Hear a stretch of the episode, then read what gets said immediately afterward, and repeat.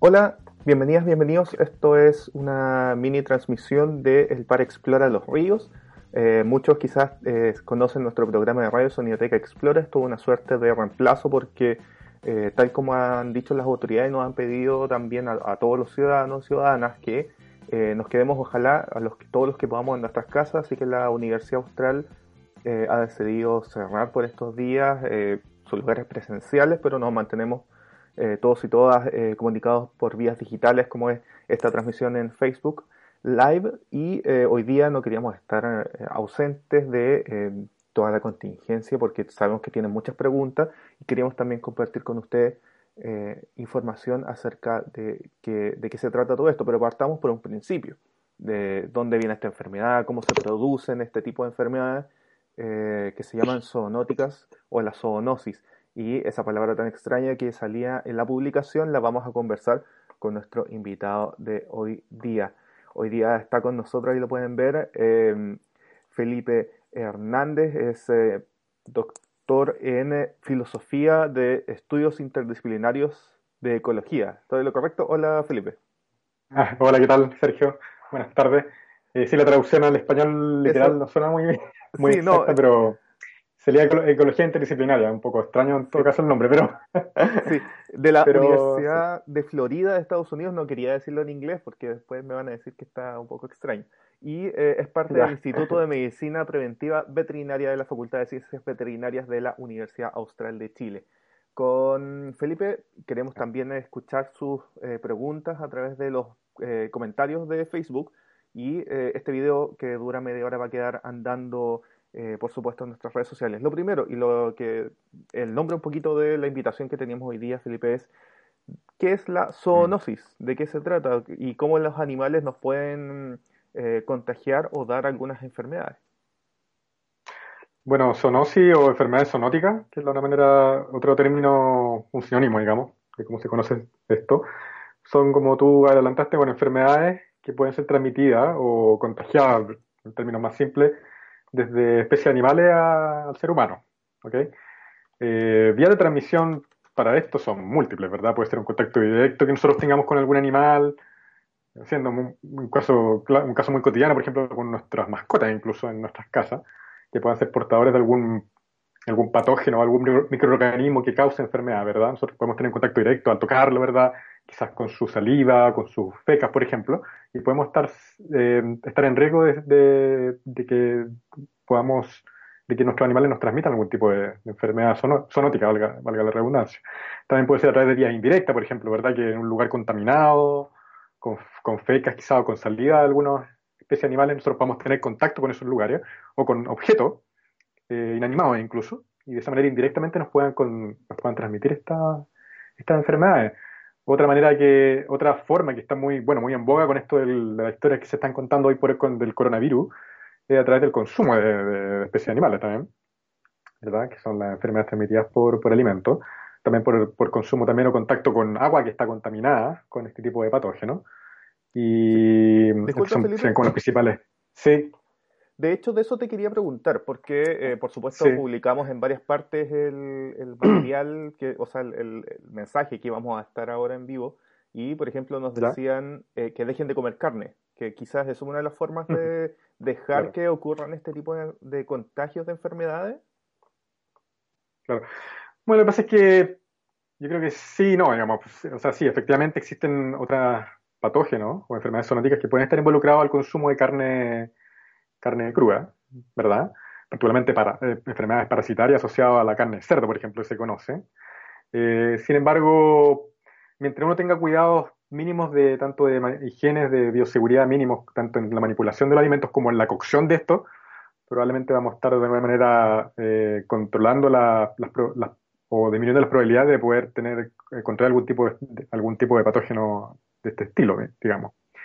sin embargo, hay que pensar que Em, hay particulares hospederos, o cuando hablo de hospederos, animales que están adaptados a, digamos, a transmitirse estos patógenos, que no, necesariamente son los animales que nosotros vamos a estar consumiendo en casa, digamos, ¿verdad? Por ejemplo, especies silvestres se han, estado estudiando últimamente como principales reservorios de patógenos, el coronavirus inclusive, y por todo esto que ocurría en el sudeste asiático, ¿verdad? El consumo de la caza y el comercio ilegal de fauna, eh, es lo que un poco agatilla, y, y, las, prácticas de consumo de, estas, de algunas de estas especies, mamíferos sobre todo, eh, agatillado un poco la, ha comenzado un poco la ruta principal de transmisión de, este tipo de virus o de otros virus incluso históricamente. ¿ya?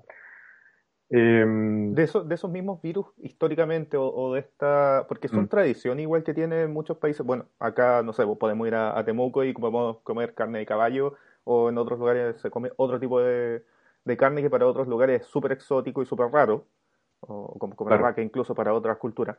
Em, claro. para, para verlo desde ese punto de vista, ¿tú crees que se pueda eh, cambiar un poquito esa, eso o, tener algún cuidado especial para comer ese tipo de carne, o, más que comer ese tipo de carne, manejarlo, eh, para mm. em, que no ocurran estos, estos contagios?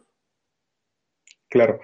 obviamente, cosa mínima sería saber cuál es el origen de, un poco esa, esa carne o ese alimento en particular. saber que tú lo estás adquiriendo de un proveedor establecido, por ejemplo, o, no del comercio mercado negro, por decirlo, por decirlo de alguna manera, o de manera ilegal. Em, obviamente tú de, alguna manera estás, podrías estar previniendo un poco este tipo de situaciones, quizás, ¿no? Em, pero, pero creo que se trate como de tampoco decir no, no comamos carne ni nada de eso, porque quizás no, el mensaje puede ser un poco, yo creo, eh, desviado. Si yo eh, vuelvo a repetir, o sea, Acá en Chile en particular eh, tenemos un poco de información de enfermedades que pueden ser transmitidas, o sea, tenemos información de algunas enfermedades zoonóticas, ciertamente, pero que producto del consumo de la carne como tal que pueden ser transmitidos, no es mucha la información aún que hay, está muy, muy, falta más información, ciertamente, no digo que no la haya, pero existe mucho más por estudiar. Pero yendo a tu pregunta nuevamente, o sea, obviamente hay que tener precauciones de higiene básica, de de cómo manipulamos los alimentos, de dónde conseguimos los alimentos, siempre, son medidas básicas que podemos mantener de alguna manera eh, para de alguna manera disminuir las probabilidades de, transmisión de este tipo de patógenos, ¿ya? A través del consumo de carne o, similar, ¿verdad? Em, y en ese sentido también, bueno, hablamos de que no, no, siempre tiene que ser con consumo de carne, pero también puede ocurrir con, eh, y lo que pasa, no sé si se trata también de, de, una, de una enfermedad zoonótica, eh, que pasa con el virus Anta, por ejemplo, que no tiene que ver con consumo, no estamos comiendo ratones ni tampoco se está manejando, sino que es un, eh, el ratón colilargo que vive en eh, lugares que nosotros ocupamos y que después nos contagiamos de, forma totalmente diferente como este virus. ¿Es, es, también una enfermedad zoonótica?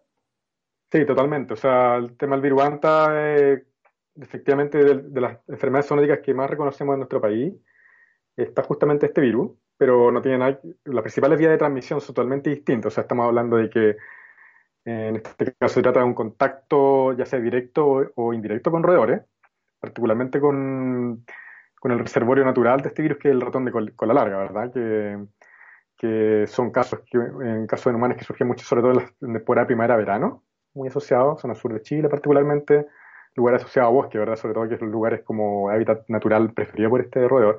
Entonces, en ese caso estamos hablando de contacto directo con fecas, con orina, ¿verdad? Con fluidos corporales del, ratón. O, o que, por ejemplo, alguien, mucha, mucha mala suerte que el ratón te llegue a morder, por ejemplo, es más, más raro eso, pero particularmente el caso de que tú tengas contacto indirecto con las fecas en un lugar, una, una cabaña probablemente que ha estado cerrada por mucho tiempo, con condiciones de humedad relativa determinada, o quizá no, no muy ventilado, tampoco con contacto directo exposición al sol directa, las condiciones ideales para que un virus como este pueda permanecer. Entonces, de esa manera, eh, la persona que llega a ver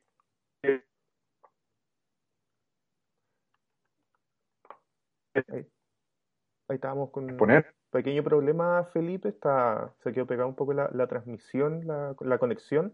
Por supuesto, estamos volviendo a conectar. Estamos... Felipe, ¿me escuchas? ¿Verdad? Felipe? Bueno, les comento porque estamos, eh, por supuesto, cada uno desde de sus casas, como se nos ha, pedido. Felipe, a ver, vamos a ver si, si volvió. ¿Ahí está? Sí. ¿Felipe? Sí. Ahora sí. Ahí volvió la, la señal. Ahí volvió. Eh, si nos puede repetir lo, lo, último, porque ahí se nos perdió un poquito la, la señal.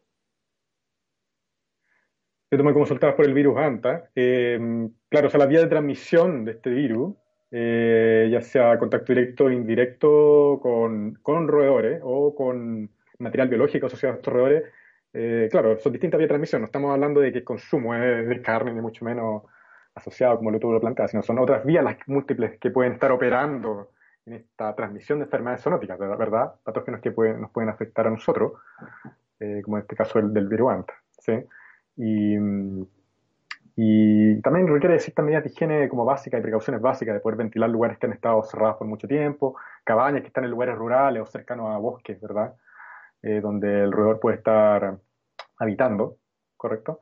Y, y, medidas de higiene en general que yo creo que a veces son bastante, bastante simples y que, que ciertamente el prevenir la enfermedad es mucho mejor que tratar de después tratar de, de, curarla cuando ya la enfermedad está en curso, que sabemos que puede tener consecuencias incluso bastante fatales en, algunos casos, ¿verdad? Y es un poquito lo que estamos tratando de hacer acá en, en, todo el, gran parte del mundo, donde se está tratando de que, de, que no se contagie la enfermedad, más que eh, tratándola, porque hasta ahora no, no existe un, tratamiento los humanos.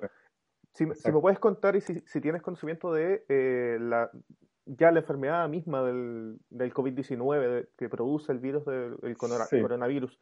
¿Qué, ¿Qué, es lo que, que, se ha sabido en el ámbito científico a partir de, de, lo que se sabe hasta ahora? Se estuvo viendo que eran que podrían haber sido murciélagos, mm. pangolines, ahí en, en, Wuhan, de donde apareció esta, esta enfermedad.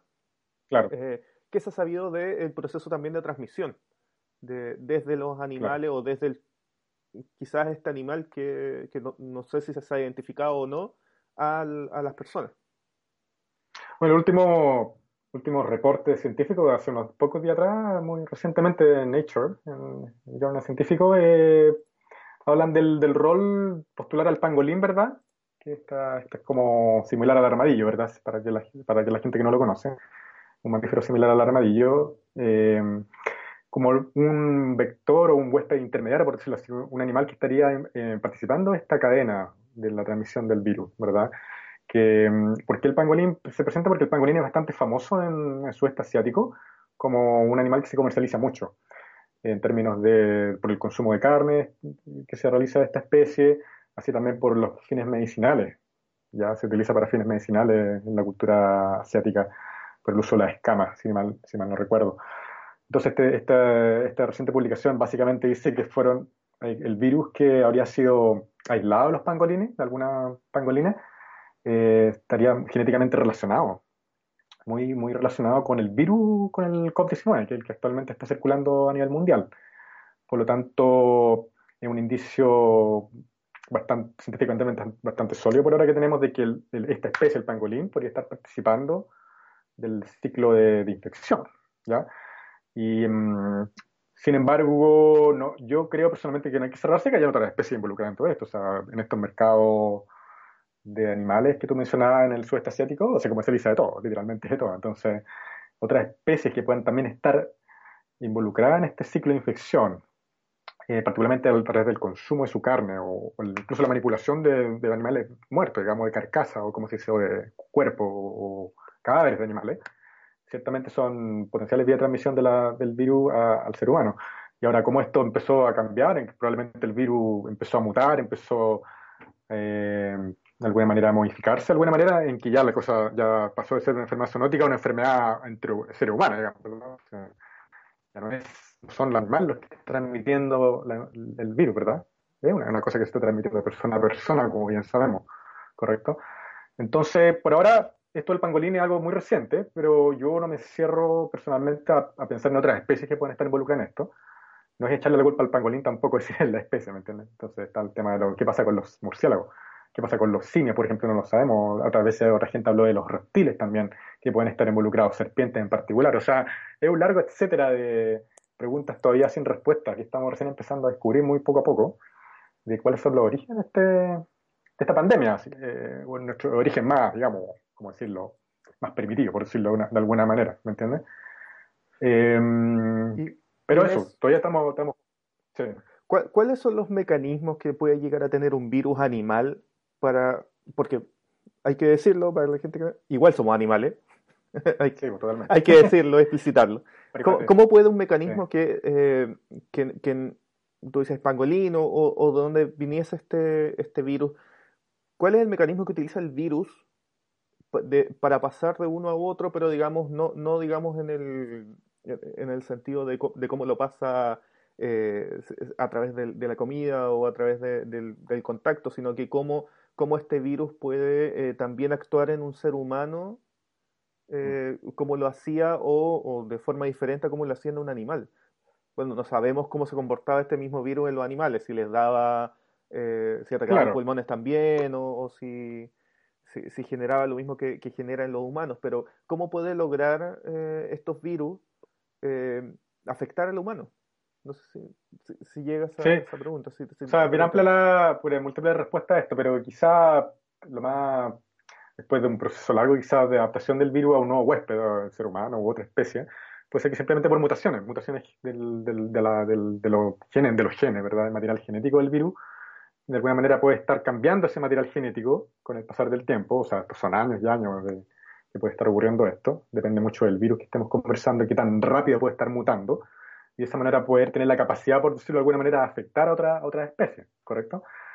Otra, otra forma de ver esto también a través del sistema inmune de los individuos. Por ejemplo, quizás eh, animales que son reservorios que no están siendo afectados desde el punto de vista de, de, padecer, por decirlo así, una enfermedad por todo este virus, quizás ellos tienen un sistema tal inmune montado para, para poder hacer frente al, al patógeno como tal, y lo que estamos viendo nosotros como seres humanos es que nosotros, ser un virus nuevo para nosotros como, como especie, digamos, nosotros no tenemos un sistema inmune armado, eh, aún al menos, para poder hacer frente a, esta, a este patógeno en particular. ¿Me entiendes? Entonces, algo que, que gente que se está recién últimamente recuperando del virus en, todo el mundo. No sabemos siquiera si son realmente 100% inmunes o no, si el virus los puede llegar a afectar nuevamente o no. Eso son también preguntas abiertas que tenemos. Entonces, yo creo que va mucho en la, maquinaria interna del virus, genética, cómo el virus puede ir cambiando y de esa manera adaptándose a distintos huéspedes y para generar mayor o menor daño. También como, eh, por otro lado, el, huésped como tal, nosotros como tal, como personas o animales también, podemos responder hasta a la infección, ¿me entiendes? Al proceso infeccioso como tal.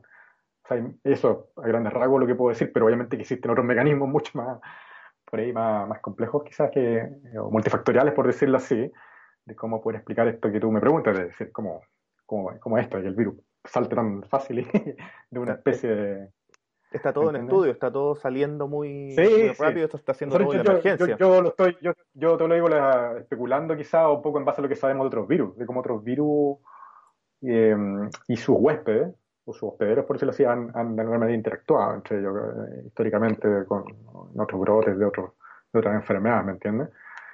Pero todavía es muy arriesgado poder entregar un veredicto muy claro ahora de lo que está ocurriendo, particularmente con el, COVID-19, pienso yo, estamos, nada, empezamos cuando, en diciembre pasado, noviembre, si no, no me equivoco, en diciembre con este tema, imagínate, no llevamos nada, entonces el periodo que puede llegar a pasar desde hoy hasta que se, tengamos respuesta definitiva a todo esto, quién sabe cuánto más pueda pasar, digamos, no lo sé.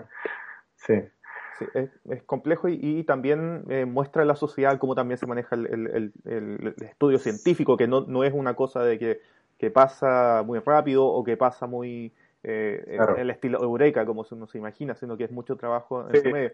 Eh, un, un saludo también entre medio a Carla Toledo que nos acompaña en Facebook y por supuesto a toda la gente que nos sigue. Utilicen el hashtag Explora en casa para compartir con, con nosotros y con toda la gente este streaming, que eh, lo vamos a hacer cortito mm. porque queremos mantener igual información concisa y más, eh, no queremos llenarlos de información porque hay mucha información dando vueltas, uno se puede intoxicar un poquito de información.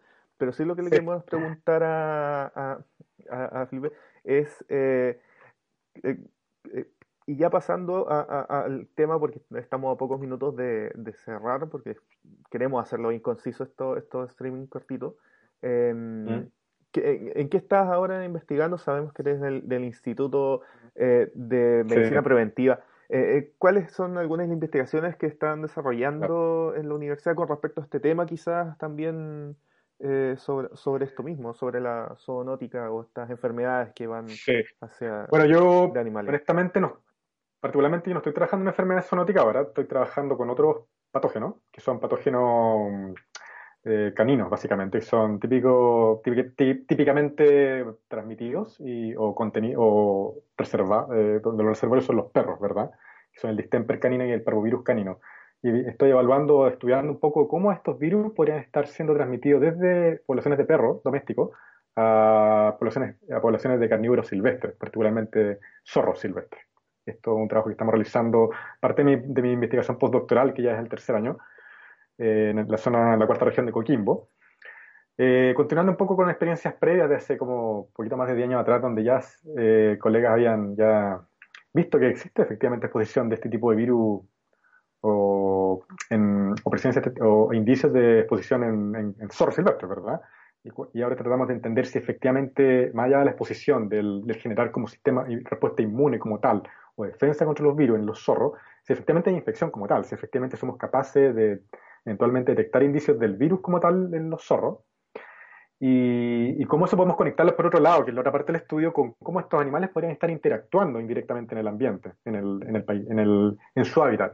Estamos haciendo utilización de cámaras trampas, por ejemplo, que es una metodología muy popular hoy por hoy, ya hace años, que permite ver múltiples cosas como interacciones, eh, patrones conductuales, uso de hábitat de las especies, y ver cómo múltiples particulares sitios que estamos estudiando nosotros están siendo utilizados de manera común por ambas especies, tanto perros domésticos como zorros, y cómo podemos tratar de, conectar este, estas interacciones ecológicas, como llamarlo de alguna manera, con la potencial transmisión de este tipo de, de patógeno, de virus. ¿ya? Eh, eh, vuelvo a repetir, no son virus, en este caso zoonóticos, porque hasta donde sabemos no, se transmiten al, ser, humano, son solamente eh, afectan a muchos mamíferos, ¿verdad? Carnívoros y otros, y otros mamíferos más. Pero queremos entender un poco este tipo de dinámica de transmisión y cuáles son las potenciales implicancias para las poblaciones silvestres y cómo eso podría, ya no dentro de este estudio, pero obviamente puede ser importante para planes de conservación y manejo de otras especies que están en peligro de extinción y también podría estar siendo afectadas por, por este tipo de, patógenos, y algo todavía también bastante en pañales, que no, tenemos mucha información aún en, nuestro país, pero estamos tratando de aportar de cierta forma en entenderlo un poco mejor. Eso. Y mm, es en caso particular de lo que yo estoy haciendo, digamos. Muchas gracias, Felipe, Felipe Hernández. Eh, Muchas gracias de la, Facultad de Ciencias Veterinarias de la Universidad Austral de Chile, que nos acompaña desde su casa también, como estamos todos, o la gran mayoría, y esperando que todos se encuentren muy bien. Igual por allá, hartos saludos a, a, la familia que se encuentre muy bien durante esta cuarentena. Ya pues, muchas gracias Sergio por, por el tiempo. Fue una gran oportunidad esta invitación y espero que, haya servido un poco para compartir alguna idea con, con el resto de los auditores que están conectados en este momento. ¿ya? Muchas y ánimo a todos también por, esta cuarentena. muchas gracias. Y eh, a todos les, les, invitamos a seguir eh, conectados porque hay muchos lugares donde pueden eh, encontrar cosas de, mm, de, de materiales, de cosas que pueden ser en la casa que pueden ver. De hecho, les queremos dejar abierta la invitación para después de este streaming conectarse al streaming de Chipec que va a ser a las 5 de la tarde con la doctora Marcela Gatica, que va a hablar de mitos y fake news sobre coronavirus, cómo detectarlo. Así que esa es la invitación que les dejamos eh, para eh, más tarde, mm, unos par de minutos más, y nosotros eh, les damos las gracias por acompañarnos en este primer stream del Para Explorar los Ríos desde nuestras casas. Y en la próxima vamos a ver si podemos hablar sobre este famoso PCR, que cómo se utiliza, cómo se hace un, PCR para detectar los virus eh, y que podamos eh, conocer quién, está, quién estuvo o quién está infectado sobre esta enfermedad y que mm, nos ha movido a todos durante eh, estas semanas. Así que muchas gracias y por supuesto acompáñenos en las redes sociales para explorar ríos. Chao.